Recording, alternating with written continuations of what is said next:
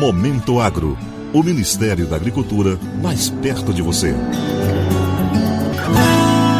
A ministra da Agricultura, Pecuária e Abastecimento, Tereza Cristina, foi eleita nesta quarta-feira para presidir a Junta Interamericana de Agricultura, a GIA, durante a Conferência de Ministros da Agricultura das Américas 2021, que acontece em San José da Costa Rica. A GIA é o principal órgão de governo do Instituto Interamericano de Cooperação para a Agricultura. O ICA, a presidência da GIA é eleita a cada dois anos. Para a ministra, a escolha do seu nome é um reconhecimento ao papel da mulher no setor e à liderança do Brasil na produção sustentável de alimentos. Considero minha presença aqui hoje também como um símbolo do avanço das mulheres no meio rural em toda a nossa região, seja como produtoras, administradoras de fazendas, funcionárias da agroindústria ou representantes políticas de alto nível. Contar com o apoio de todos os países do nosso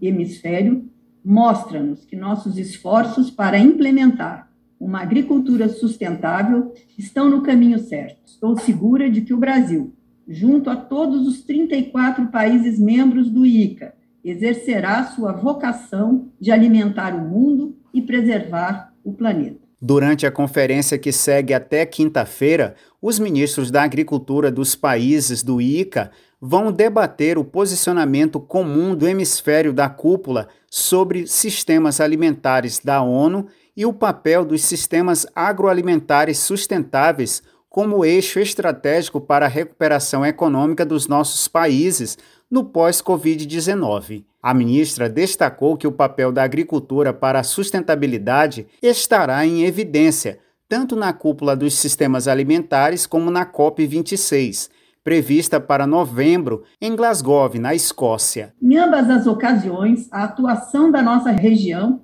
será determinante para que a agricultura seja reconhecida não apenas por sua contribuição para a segurança alimentar, mas também por seu papel positivo na mitigação de emissões e adaptações às mudanças climáticas. Assim, como temos feito no contexto da cúpula dos sistemas alimentares, nossa estreita coordenação será essencial para garantirmos o atendimento dos interesses do nosso hemisfério.